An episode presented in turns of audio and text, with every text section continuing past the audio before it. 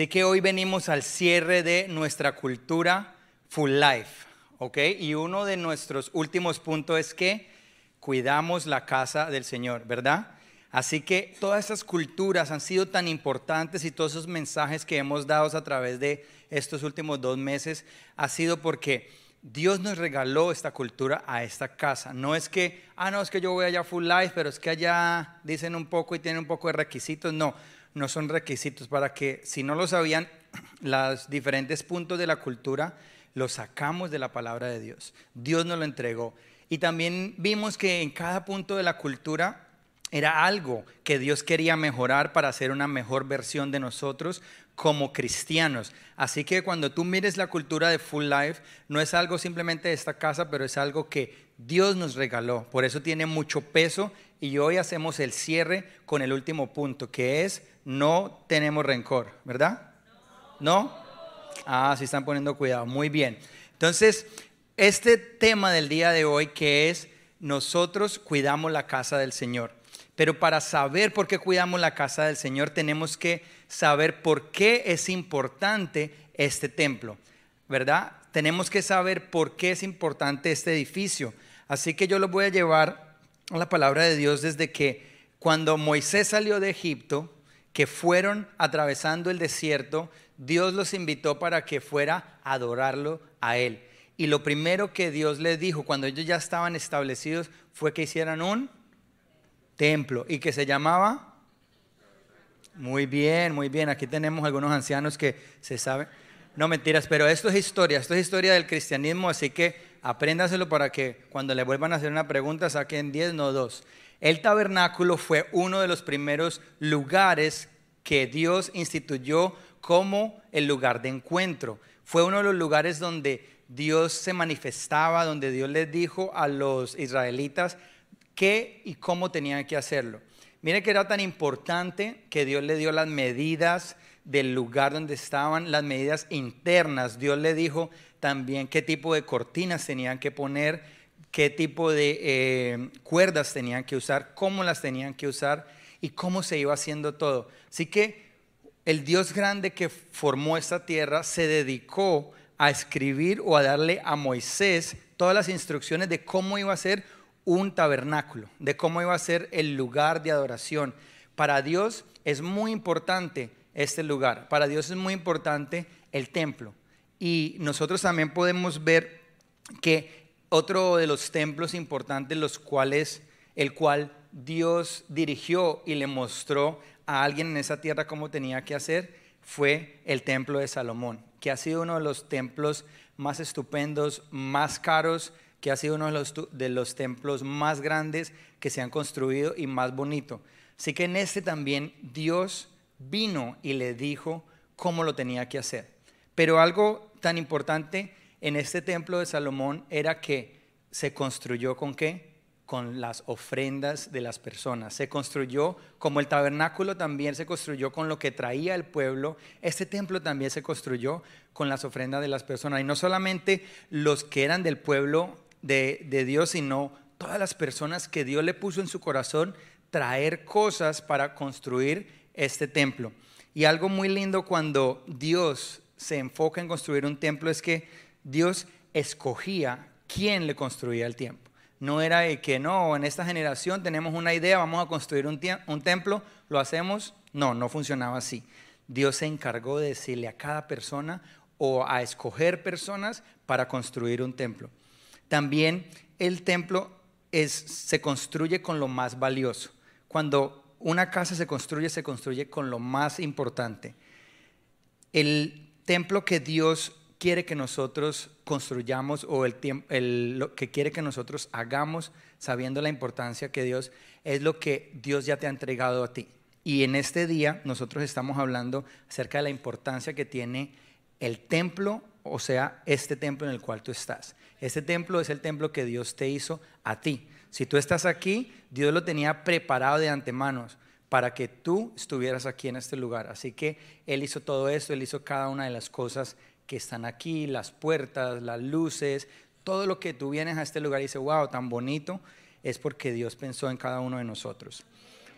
También podemos ver de que después vemos cuando Jesús viene a esta tierra, eh, se les perdió a sus padres como tres días. Yo no sé usted, pero eh, de pronto uno quisiera, no quiere que se le pierdan los hijos, pero para que se haya perdido tres días era como que si Jesús de pronto fuera, era muy, muy molestoso y le dijeron, perdete, perdete, perdete, porque tres días, ya uno se le pierden cinco minutos, dos minutos, pero ¿dónde encontraron a Jesús? en el templo. Y miren lo más bonito que dice Jesús cuando lo encuentran y es que esto lo encontramos en Lucas 2.49. Dice, eh, ¿por qué me buscan? O de, respondiéndole a sus padres que como que yo estoy en el lugar donde tengo que estar. Pero algo muy bonito es, él dice, tengo que estar en la casa de mi padre. Así que, aparte de que vemos en la antigüedad la importancia de construir un templo, también vemos que Jesús ya lo llama la casa del Padre. Para Jesús ese lugar era muy importante. O sea que el lugar, la institución como cual, cuando donde nosotros nos reunimos también es la casa del Padre, la casa de Dios. Y no solamente esto, cuando Jesús crece, Él viene al templo y ve que se estaban haciendo cosas que no estaban bien, por las cuales Él no estaba de acuerdo. Eso lo encontramos en Marcos 11, 25 donde vemos que Jesús se enoja. ¿Por qué? Porque vienen, estaban, las personas estaban haciendo lo incorrecto afuera del templo. Y Jesús empieza a remover mesas, a sacar palomas por aquí, palomas por allá, cabritos por aquí, monedas, un tremendo reguero. Y influenciado por, por María, aprendió a manejar la chancla, la correa, y a todo el mundo le dio ahí, porque ahí dice que él cogió correa y yo creo que eso tuvo que venir de la mamá, porque los papás no somos así de, tanta correa. Jesús hizo esto porque a Jesús le importaba el templo. Ya Jesús, que era Dios en la tierra, estaba ahorita haciendo respetar su templo, haciendo respetar la casa de su papá. Y esto fue una de las cosas por las cuales hubo un, un revolú en el pueblo judío porque Jesús hizo esto. Todas esas personas no estaban de acuerdo y ya habían permitido que esas personas estuvieran afuera del templo vendiendo cosas que no tenían que vender o trayendo sacrificios que no eran como él lo había instituido. También vemos que el templo es tan importante porque revela lo que hay en tu corazón. Nosotros eh, en la, ahorita tenemos un templo hermoso, tenemos un lugar eh, especial, pero no siempre fue así. No siempre fue en la historia, cuenta cómo venían los reyes y no cuidaban el templo y eran malos reyes. Veíamos cómo cuando no se cuidaba el templo, esa generación o ese reinado de ese, de ese rey se iba para abajo. No era algo que fluía, no era una generación que conquistaba, no era un rey que se escribía de él, que Dios le entregó a todos sus enemigos, no, era un rey que fallaba. Así que el lugar que ocupa el templo en tu corazón dice mucho de ti si tú tienes este templo, tienes el, templo, la casa de Dios como algo especial en tu corazón, entonces dice que tú respetas a tu Padre, que tú amas a tu Padre y que tú quieres tener esa relación con tu Padre. Vemos también que eh, Manasés fue uno de los reyes que era, fue reconocido porque en sus primeros años de reinado era muy perverso. Lo vemos en Segunda de Crónicas 33 que Manasés construyó altares en el templo del Señor, el lugar el cual Dios había diseñado para que fuera para alabarle a él, él trajo altares paganos. Y vemos también que el rey Manasés después en segunda de Crónicas 33 él cambia su chip y él entiende que el templo del Señor era para el Señor y que él debía adorar al Señor en ese templo. Entonces en ese momentico él cambia y ora y Dios lo escucha y atiende a sus súplicas. Y dice que le permitió regresar a Jerusalén y volver a reinar.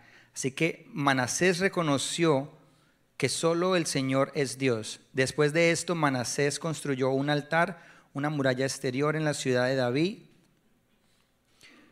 Además colocó jefes militares en todas las ciudades fortificadas de Judá y sacó del templo del Señor los dioses extranjeros y el ídolo, arrojando fuera de la ciudad todos los altares que había construido en el monte del templo del Señor y en Jerusalén. Luego reconstruyó el altar del Señor y en él ofreció sacrificios de comunión y de acción de gracias y le ordenó a Judá que sirviera al Señor Dios de Israel. Así que desde ese momento hubo un cambio en esta generación y en su reinado. Desde ese momento este lugar o esta nación empezó a pelechar. Y algo muy importante es que el rey lo reconoció, pero todo el pueblo recibió esa bendición. Así que donde hay un templo y donde nosotros venimos a ese templo, no solamente la bendición es para las personas que están aquí, sino es para todos ustedes, para toda su familia, porque esa misma bendición se derrama en ustedes, se derrama en su familia y Dios lo ha instituido, lo ha hecho de esta forma para que tú y yo nos podamos beneficiar de estar aquí. También hay algo que sucede en el templo. Ya hablamos de la historia, ya hablamos por qué es importante, pero también hay algo que vemos muchas veces en YouTube o en Google donde hay gente que dice, no, es que yo no necesito ir a una iglesia para conectarme con Dios. No, es que yo no necesito un templo para ver a Dios. Sí y no. Tiene razón, sí, porque no necesitas estar en un lugar o en una iglesia para conectarte con Dios, porque Dios tú te puedes conectar, tú lo puedes buscar pero el templo sí es importante para Dios y sí es importante para ti, porque es en el lugar donde tú haces cosas que no puedes hacer en tu casa.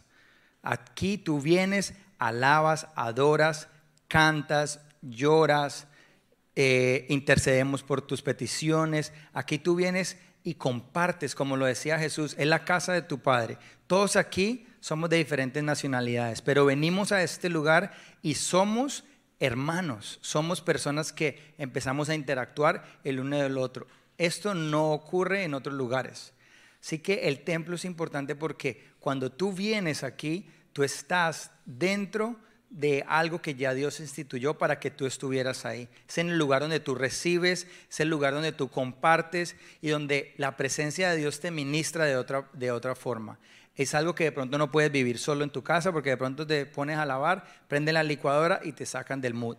¿Ya? Pero aquí en la iglesia es el lugar donde Dios ha diseñado para que tú hagas eso. Y algo súper chévere que pasa aquí, no sé si a ustedes, pero a mí sí, a mí me gusta cantar. Entonces cuando yo estoy aquí en la alabanza, yo canto y la alabanza me sigue a mí. Y es algo chévere porque ellos cometen errores, yo no, yo sigo cantando y Dios escucha mucho mi alabanza y no la de ellos pero tienes una orquesta detrás de ti, o sea, te puedes imaginar que le estás ministrando a Él. Estás en un lugar donde no solamente tú, sino el vecino también está alabando, las personas de atrás están alabando. Entonces ocurre algo que es lo que dice la palabra, que es, mirad cuán bello y bueno es cuando habitan todos los hermanos en armonía. Amén. Así que algo muy importante que nosotros nos tenemos que llevar es que el templo tiene un significado y es un significado grandioso, no solamente para este lugar, sino para tu vida, para esta ciudad, para tu familia, para tus generaciones. Estas cuatro paredes, como muchas personas dicen, no, es que yo no necesito estar en cuatro paredes, sí necesitas estar en cuatro paredes y debes hacerlo, porque cuando tú llegas aquí pasa algo diferente en tu vida que no pasa allá afuera o que no puede pasar en el centro comercial o que no puede pasar en tu casa. Es que la presencia de Dios está aquí, viene a impactarte, viene a tocarte, viene a sanarte, viene a liberarte y es Dios el que ha hecho esto y el que construyó este templo. ¿Para quién? Para cada uno de nosotros. Amén. Así que yo quiero también invitarles ahora a que escuchen la historia de cómo construimos este templo.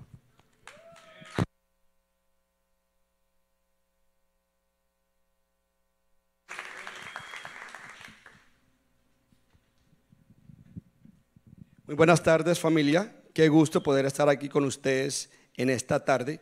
Eh, yo les quiero comenzar por decir a ustedes que vamos a conocer un poquito acerca de cómo fue la construcción de este templo, que es el segundo punto de esta prédica. ¿Cómo construimos este templo? Quiero que sepan que este templo se construyó de una manera especial. Y también quiero que entiendan que son muchos los que han querido construirle un templo a Dios, pero son pocos los elegidos.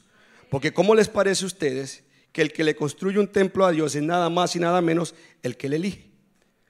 David quiso, compró hasta los materiales, le insistió a Dios y Dios no permitió que fuera él, sino que fuera su hijo Salomón. Por esta razón yo quiero que ustedes se sientan de verdad muy, muy, muy bendecidos de poder construir y de poder testificar del milagro de la construcción de este templo como tal. Y quiero comenzar dejándoles saber ustedes que este templo se construyó a base y a punta de adoración. A base y a punta de adoración. Pero antes de explicarle el por qué se escribió a base y a punta de adoración, quiero que veamos un poco de dónde proviene la palabra adoración, qué significa, cuál es el principio o cuál es el concepto de dicha palabra. La palabra hebrea shahak significa rendir curto, inclinarse, hacer homenaje, dar reverencia o caer al suelo aparece en la Biblia unas 150 veces y detrás de esos 150 textos hay seis palabras hebreas, arameas y griegas. Y cada una de ellas apunta a una sola cosa. La idea principal es de postrarse ante Dios. Y acá quiero aclarar algo porque quiero que entiendan que la verdadera adoración, como les acabo de explicar, es postrarse ante Dios. Pero al postrarse ante Dios tenemos que entender que no, puede, que no es simplemente hacerlo eh, eh, físicamente, que postrarse ante Dios significa que lo tenemos que hacer en el corazón. En el corazón. La adoración comienza en el corazón de cada individuo. Miren, el corazón es el génesis de la adoración. Es el principio, es donde todo comienza. El corazón es el génesis de la adoración. La adoración es el primer y gran mandamiento del nuevo pacto y el primer mandamiento bajo la ley del antiguo pacto. Miren, cuando nuestro Señor Jesucristo vino a esta tierra, se hizo hombre a morir por ti, por mí, por nuestros pecados, a redimirnos eh, al Padre, ¿qué hace Él en cuanto a la adoración? ¿Qué es lo que hace Él en cuanto a la adoración? Él en cuanto a la adoración lo que hace es la vuelve su prioridad. El Señor la vuelve su prioridad. Cuando el Señor Jesús lo abordan y le preguntan, ¿en qué puede resumir la ley? Él dijo, amar a Dios sobre qué? Sobre todas las cosas. Amar a Dios sobre todas las cosas es el mayor acto de adoración que nosotros podemos llevar a cabo. Quiero que me acompañen a Marcos 14, 3 al 9 para poderles eh, contar esta historia que a través de ella vamos a entender un poquito de la adoración. En Betania, mientras estaba él sentado a la mesa en casa de Simón, llamado el leproso, él, hablando de Jesús, llegó una mujer con un frasco de alabastro lleno de un perfume muy costoso, hecho de nardo puro. Rompió el frasco y derramó el perfume sobre la cabeza de Jesús. Algunos de los presentes comentaban indignados, ¿por qué este desperdicio de perfume?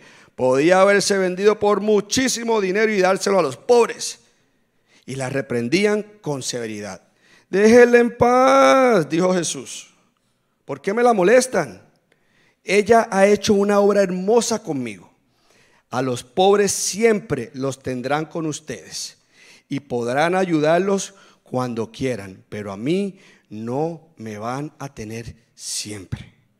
Ella hizo lo que pudo, ungió mi cuerpo de antemano, preparándolo para la sepultura. Les aseguro que cualquier parte del mundo donde se predique el Evangelio se contará también en memoria de esta mujer lo que ella hizo. Estos versículos que yo les acabo de compartir, les acabo de leer, fueron los mismos versículos que nuestro pastor aproximadamente cuatro años atrás nos leyó o nos compartió en su prédica Construimos un templo de la serie Dios primero. Y les aconsejo que si no la han visto, escuchado, que lo hagan porque es una serie espectacular. Prácticamente el pastor lo que nos quería llevar a entender o, o analizar que los momentos de adoración teníamos que saberlo. Unos, saberlos identificar y dos, saberlos aprovechar. Los momentos de adoración hay que saberlos identificar y aprovechar. Si nosotros logramos identificar y aprovechar los momentos de adoración, vamos a saber de verdad rendir adoración en el corazón a Dios. Estos versículos o esta historia que les acabo de relatar nos logra mostrar cómo María identificó y no desaprovechó la oportunidad de un momento especial de adoración. Miren, esta mujer rompió el frasco y derramó un perfume, decir que muy costoso, equivalente a 300 dinares. 300 dinares para los que no saben y para los que son un poquito lentos con la matemática, miren, tome su salario, lo que se gana mensual, multiplíquelo por 12 y ese era el valor. Para los que son un poquito más estudiados, para los que les gusta profundizar la palabra y se quieren regir por una ley judía, que es el 10-10-80, que es el 10 diezmo, el 10 ahorro y vivo con el 80, significa que lo que esta mujer depositó sobre la cabeza de Jesús eran 10 años de ahorros. Este era el valor de este perfume. Y dice que la criticaban, la juzgaron, pero ella no le importó porque ella logró identificar el momento y la oportunidad que ella tenía. Ella lo identificó. Ahora, yo quiero que entiendan cuál era el significado tras la acción de María. ¿Por qué ella lo hizo? ¿Cuál era el motivo tras tras la acción que ella había tomado. ¿Por qué lo hizo? Mira, el significado era que ella estaba entregando al Señor Jesús todo lo de ella, todo lo que tenía de su mismo ser. Pues a romper el frasco y derramarlo, lo que le estaba diciendo realmente era lo siguiente, Señor, toma todo mi amor, todo lo rindo a tus pies. Decido siempre y solo servirte a ti. Un acto verdadero de adoración. Iglesia, esto fue lo que aproximadamente cuatro años hicimos nosotros como congregación. Comenzando por nuestros pastores. Ellos vaciaron sus cuentas bancarias, todos sus ahorros, y fueron los primeros que iniciaron esta campaña. Ellos comenzaron y a partir de ese momento, cada una de las personas, todos seguimos su ejemplo, empezando por el liderazgo en ese entonces más o menos éramos 250 miembros que aprovecharon, identificaron la oportunidad de derramar su perfume. Muchos entregaron casas por comprar, sueños, procesos de fertilidad, sus joyas, sus prendas, todos sus ahorros. Y dirían, ¿por qué y para qué? ¿Saben por qué y para qué? Para llevar el acto de adoración más grande que habían hecho en sus vidas hasta el momento. Y digo hasta el momento porque yo con certeza sé que cada uno de los que participó en esa campaña, si hoy lo pudieran hacer de nuevo, no lo dudarían en volverlo a hacer. No lo dudarían en volverlo a hacer. ¿Saben por qué? Porque lo que ocurre es que a Dios nadie le gana en dar. A Dios nadie le gana en dar.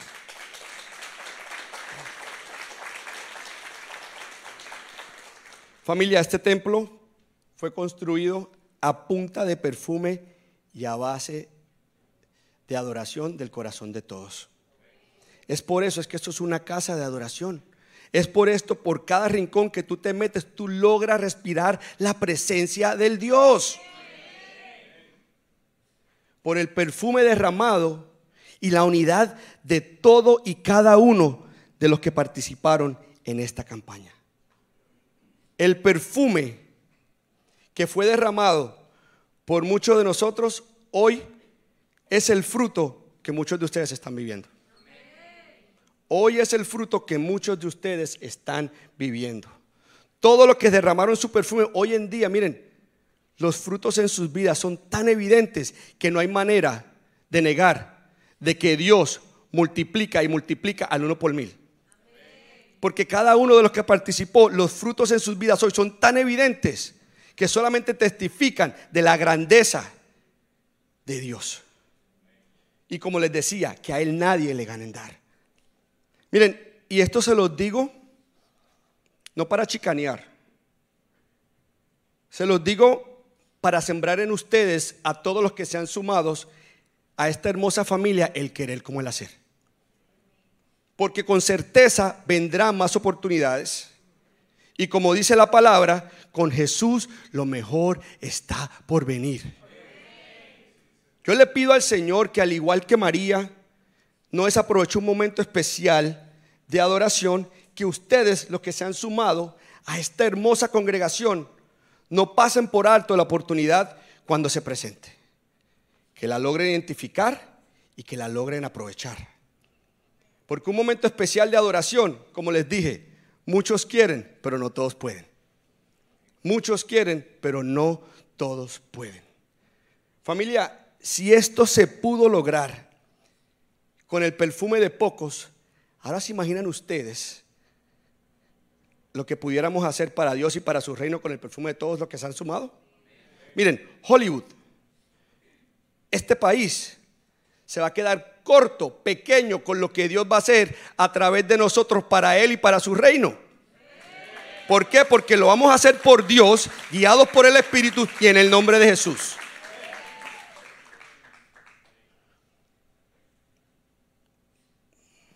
Ahora, tomando esto en cuenta, hay algo sumamente importante, ya que sabemos el principio de adoración, de dónde nace, ya que sabemos lo que nos costó, el perfume que se derramó, esta casa, este templo, necesita ser cuidado. Necesita ser cuidado. Porque si queremos que el Señor nos confíe más, tenemos que ser fiel con lo que tenemos actualmente. Porque el Señor nos prueba en las cosas pequeñas. Y no estoy diciendo que esto sea algo pequeño, pero para donde vamos, tenemos que ser fiel con esto que nos entregó de entrada. Tenemos que cuidar esta casa, tenemos que cuidar este templo. Familia, para que entendamos sobre cuál y cómo es el mantenimiento o el cuidado que le debemos dar a esta casa, a este templo, los dejo con el siguiente predicador.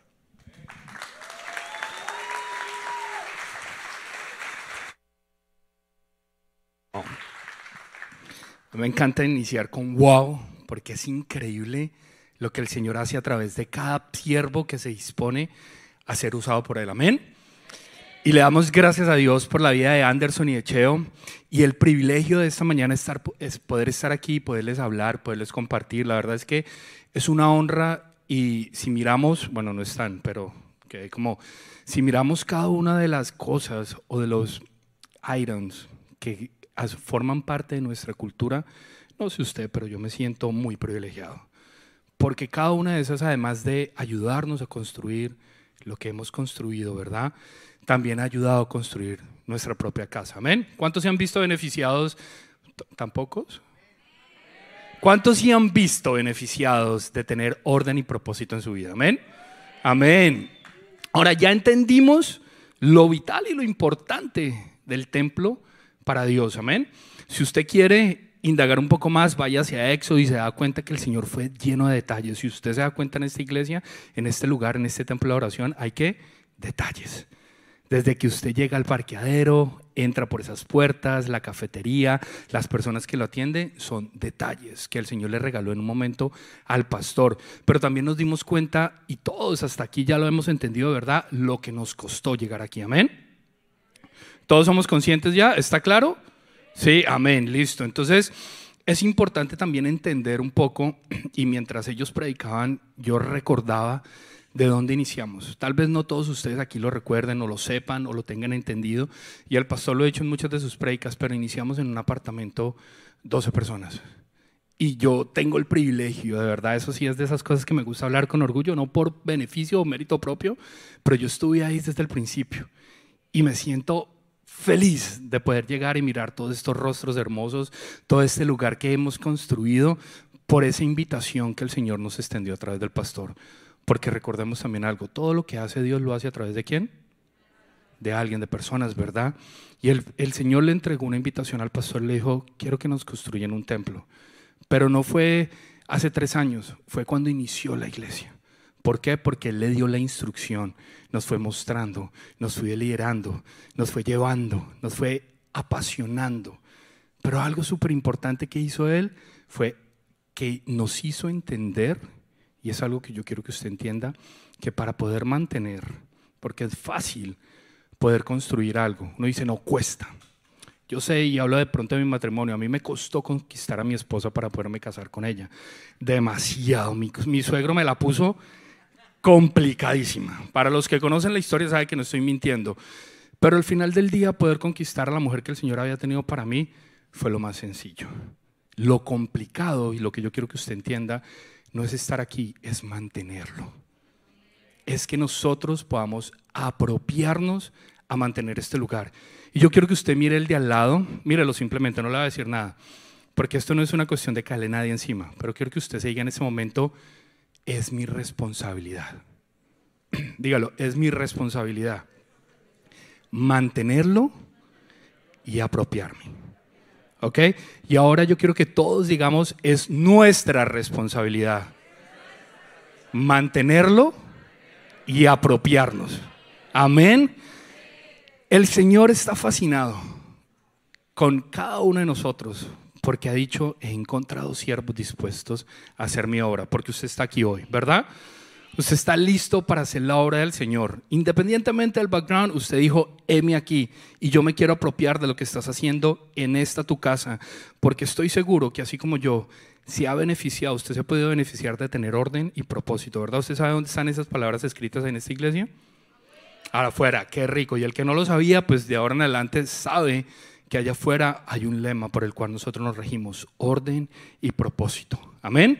Es importante que usted lo tenga claro. Ahora, Piense también que uno cuando hace una compra que le cuesta, es decir, un carro, usted no se esmera por cuidarlo, no se esmera por llevarlo al mecánico, por lavarlo, y cuando alguien viene y se lo ensucia, uno dice, ¿en serio? Claro, como no nos cuesta, hagámoslo fiesta. Pero aquí debe ser diferente. Aquí tú debes apropiarte. Inicia por ti. Inicia por el, por el granito de arena, como vimos en el video, recoja la basura de otro. No mire que el hermano la botó. No importa.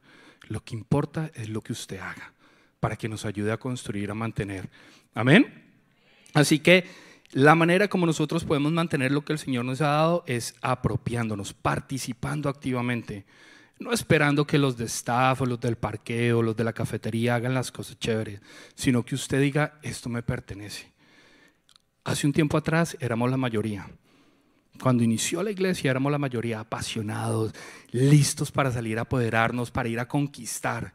Pero estoy seguro que si usted le pregunta a todos los que iniciamos en el apartamento del pastor, esto sabemos que es poco para lo que el Señor nos tiene preparado. Amén. ¿Usted lo cree conmigo?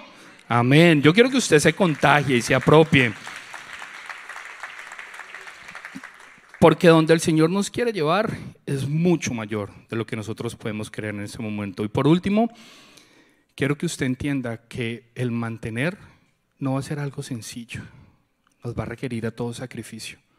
Morir a nosotros mismos, esmerarnos, levantar la mano cuando nadie más lo haga, mirar en la dirección de que no estamos construyendo algo terrenal, sino algo espiritual. Y que así como en un momento el Señor nos invitó, yo quiero que usted entienda que el Señor lo está invitando. Porque hay algo mayor lo mejor aún está por venir. Amén.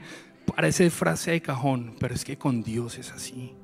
Con Dios siempre lo mejor está por venir. Pero no depende de que yo se lo diga, depende de que usted lo crea. Amén.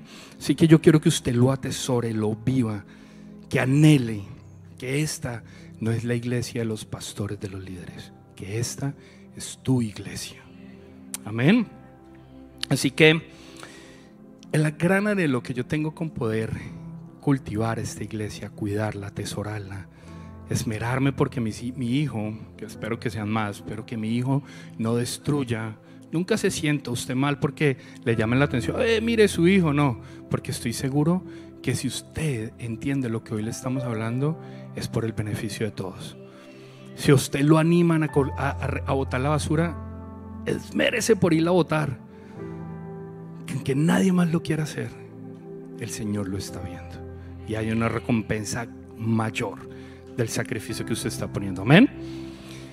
Por último, yo solo anhelo que cuando cada uno de nosotros tengamos la oportunidad de preguntarle al Señor, porque no sé usted, pero yo sí quiero preguntarle al Señor o le pregunto a diario, Dios, ¿lo estoy haciendo bien?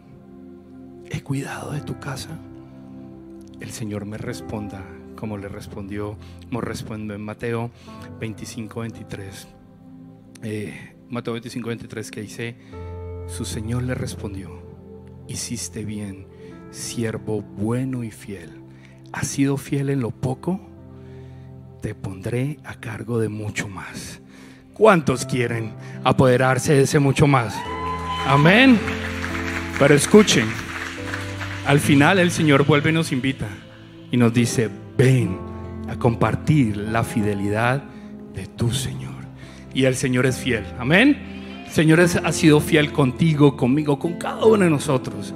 Así que es motivo de adoración el podernos levantar, mirar al lado, al frente y darnos cuenta de lo hermoso que tenemos, pero sabiendo que si somos fieles en esto que hoy podemos llamar poco, el Señor nos pondrá mucho más. Amén. Iglesia, si usted entendió lo que estos tres burritos, hoy tuvimos la oportunidad de venirle a compartir, yo quiero que usted ponga la mano en su corazón y se diga a usted mismo, yo he entendido que no es cuestión de otros, sino que inicia por mí.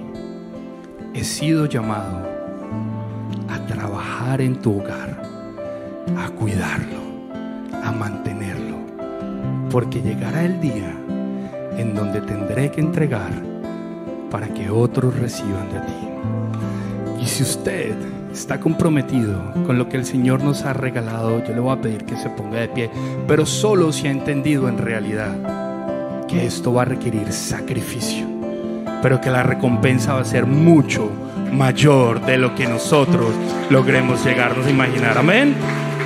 Gloria a Dios, Señor, te damos gracias por este tu tiempo, Señor. Gracias por este lugar que nos has regalado, que podemos llamar hogar. Full Life es tu casa, es mi casa, es nuestra iglesia. Amén.